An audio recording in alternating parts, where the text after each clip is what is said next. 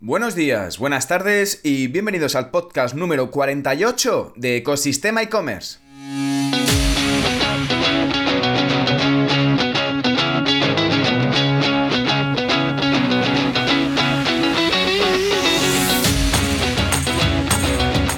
Podcast donde podrás escuchar todo lo relacionado con el mundo e-commerce, herramientas, trucos, noticias, emprendimiento y muchísimo más para crear tu tienda online o hacer crecer la que ya tienes. Soy Javier López, consultor de e-commerce y director de ecosistemaecommerce.com, la plataforma donde encontrarás todo lo que necesitas saber sobre el apasionante mundo del comercio electrónico.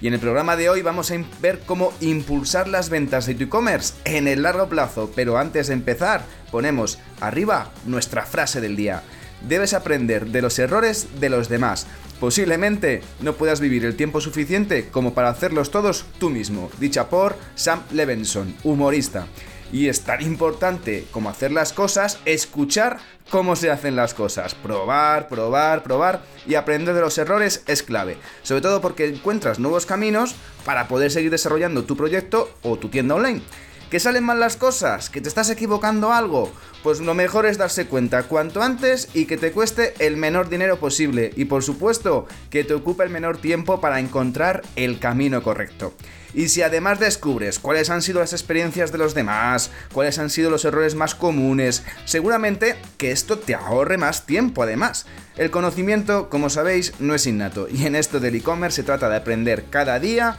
para ser más eficiente y seguir creciendo en este maravilloso sector en el que nos encontramos. Así que ya, sin más dilación, comenzamos.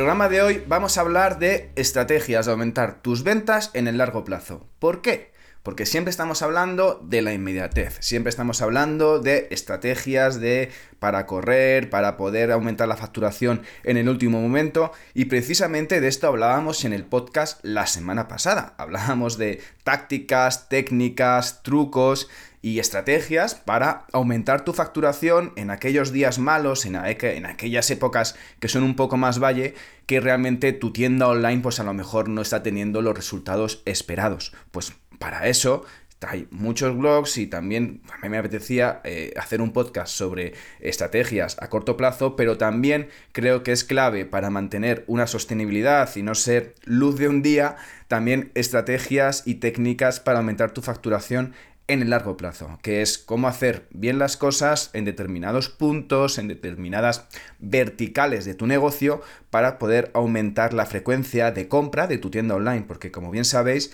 la frecuencia es clave para poder mantener una facturación media, un crecimiento medio, una sostenibilidad y por supuesto una rentabilidad de tu tienda online. Con lo cual vamos a empezar a ver una serie de puntos, una serie de técnicas, una serie de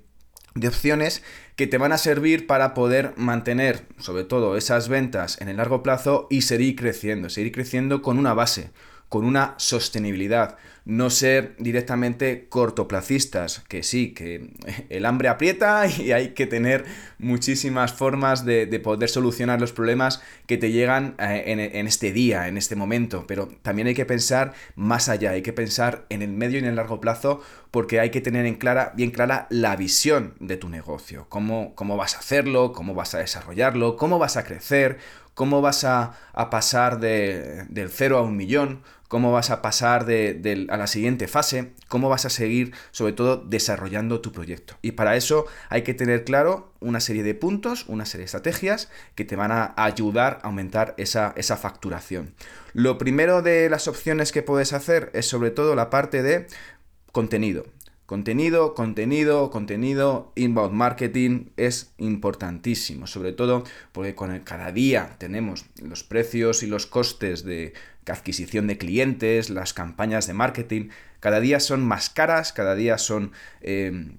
pues cuesta más disponer de, clientes cualificados y tienes que empezar a, a, trabajar sobre todo esa parte de inbound marketing, de atraer clientes a tu tienda online para que puedan sobre todo eh, disponer de, de, de esa comunidad, de esa, de, esa segmentación, de esa base de datos que te permita tener esa frecuencia de compra repetida y, frecuente en el tiempo.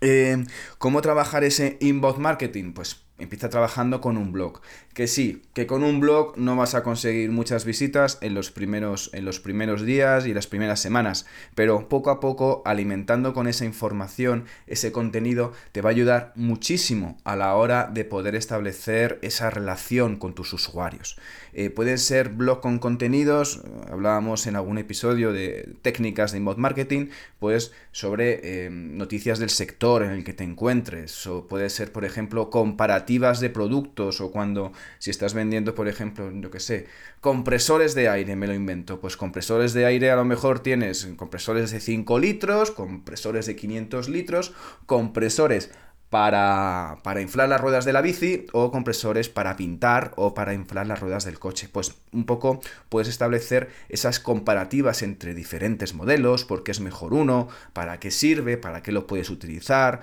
cuáles son el tiempo medio o, los, o los, oficios, o digamos las, las, características más importantes de cada uno, puedes trabajar en ese contenido con ese blog. También puedes trabajar, por ejemplo, con un podcast, porque como por supuesto es un canal en el que permite eh, aprender y escuchar un podcast mientras haces otras actividades, eso permite generar sobre todo esa, esa relación con tus usuarios y además, em, pues oye, no hace falta muchos recursos para tener un podcast digno, sobre todo importa el contenido, un buen micrófono, una buena cámara web con un poco de iluminación, si lo haces eh, en YouTube y te quieres grabar haciendo, mostrando, por ejemplo, pues video podcast sobre eh, probando o haciendo un unboxing sobre un producto que vendes en tu tienda online, pues puedes directamente probar con, contenido que sobre todo le sea útil al usuario. Al final eh, no tienes por qué estar publicando todos los días. Yo publico todos los días, de lunes a viernes, en este podcast de ecosistema e-commerce, pero puedes hacer un podcast al mes o dos podcasts al mes. A lo mejor sobre todo que, te dé valor, que pueda, que pueda aportar valor a, tus usuarios. Pero bueno, es importante que trabajas diferentes fórmulas de, de inbound marketing para poder tener esa relación con tus usuarios y que sobre todo puedas mantener esa comunidad, porque al final los usuarios van a estar donde les des valor. Y si le das valor a través de contenido, ya sea, por ejemplo, contenido de divertido que puedas escribir en las, en las fichas de producto, o en el blog, o en el podcast, o en tu vídeo, los vídeos que puedas colgar en YouTube, o contenido que hagas en redes sociales, en TikTok, en Instagram. Bueno, puedes diferente, tienes, tienes diferentes opciones, pero sobre todo es que puedas sobre todo mantener esa frecuencia de publicación. No hay nada más feo que tener un blog en el que se publique cada cinco meses o lleve un año desactualizado y da sensación de, de dejadez, ¿vale? El siguiente punto que puedes trabajar en estrategias de marketing eh, para aumentar la frecuencia a largo plazo es por ejemplo, un programa de un club dentro de, tu segmento de, usuarios. Puedes establecer un club, una propuesta, un programa en el que puedes premiar a, clientes, sobre todo que tienen más frecuencia, o puedes darle acceso a colecciones con un preaviso de dos días, tres días de antelación respecto al resto de públicos. Eh, Iberia hace muy bien la parte de, club, con el Club Iberia. Hay otro tipo de e-commerce que también lo trabajan. Eh, puedes trabajar la parte también del Discovery, es decir, pues mm, todos los que se metan en un club, que paguen una cuota, puedes que no sea gratis incluso, pueden que tengan que pagar incluso una una, cuota al mes o al año y con eso directamente eh, puedes ofrecerle pues algún producto gratuito, alguna opción, algún, sobre todo algún valor que le dé pertenencia a la tienda online en la que están comprando. Es, sobre todo, eso permite fidelizar y además permite sobre todo que creas mayor recurrencia en, en el tiempo. Como digo, estas técnicas no son de un día para otro, cuesta hacerlas y además cuesta crecerlas, pero hacerlas crecer, pero sobre todo es, importante que, puedas tener ese foco para tener la visión de seguir creciendo en el, medio y largo plazo. Otra opción que puedes trabajar es sobre todo, bueno, sobre todo y, por supuesto,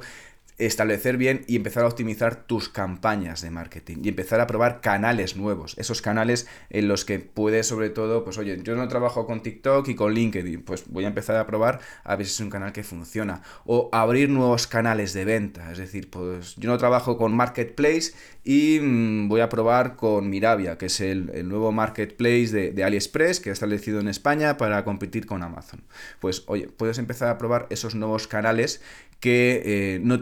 en el radar y que te van a permitir directamente, a lo mejor al principio puede que no tengan las ventas esperadas porque todavía no te conocen, porque la gente no sabe que vendes ahí en esos marketplaces, pues em, es importante sobre todo que puedas eh, crear esa, esa rutina, sobre todo ir creando y creando campañas específicas, campañas de retail media dentro de esos canales nuevos para que sobre todo te puedan encontrar esos usuarios. Y por la parte de, de pago, de campañas de marketing, aparte de probar nuevos canales, vete trabajando también esas campañas, no las dejes listas, no las dejes abandonadas, no las dejes en piloto automático, porque siempre hay posibilidades de optimizarlas. Y además de probar cosas nuevas, por ejemplo, pues campañas por WhatsApp, campañas por SMS, eh, alquilar bases de datos para mandar newsletter,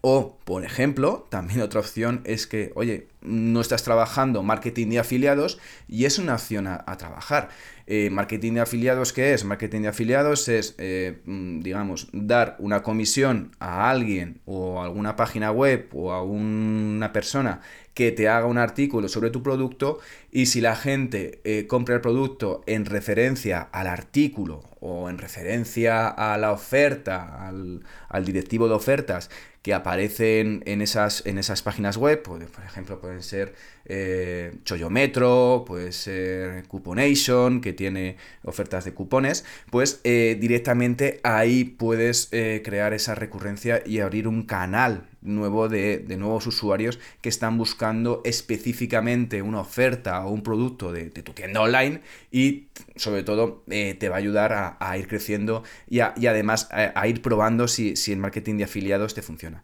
Puede que te funcione y puede que no te funcione pero en marketing de afiliados hay que probarlo eh, en función de muchísimos sectores que le están yendo estupendamente, sobre todo en tema de moda o en tema de tecnología, en el que hay ofertas puntuales. Es muy difícil llegar a,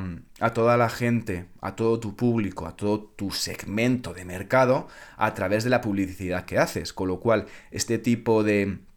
de opciones, este tipo de portales, eh, que te permiten hacer marketing de afiliados, puedes trabajar lo que sé, un Awin, puedes directamente probar que tienen directamente un montón de directorios de, directorios de, páginas web que hacen marketing de afiliados, que cobran comisiones por publicar artículos y puedes elegir las páginas o contratar directamente a esas personas para que te escriban sobre tu producto, sobre tu catálogo, una categoría, una nueva colección que quieras sacar, etcétera, etcétera, etcétera. Pero bueno, puedes probar y ver qué tal funciona y si no te funciona, oye, pues eh, a lo mejor es que no estás ofreciendo, a lo mejor, mm, no sé, eh, el producto no es, el, tienes el mejor multiproducto y ese producto a lo mejor no funciona de afiliados, pero otros sí. Yo he estado en e-commerce con multicategorías de producto en el que una categoría no funcionaba, pero por ejemplo otras les iba bastante bien, ¿vale? Otra opción que tienes que trabajar sobre todo es fundamental, es el SEO. Importante, clave, fundamental. Em, cómo te ven orgánicamente en las búsquedas y cómo sobre todo atraer esos usuarios y estar presente en las primeras páginas de Google, más bien en la primera, porque las segundas y las terceras poca gente viene, eh,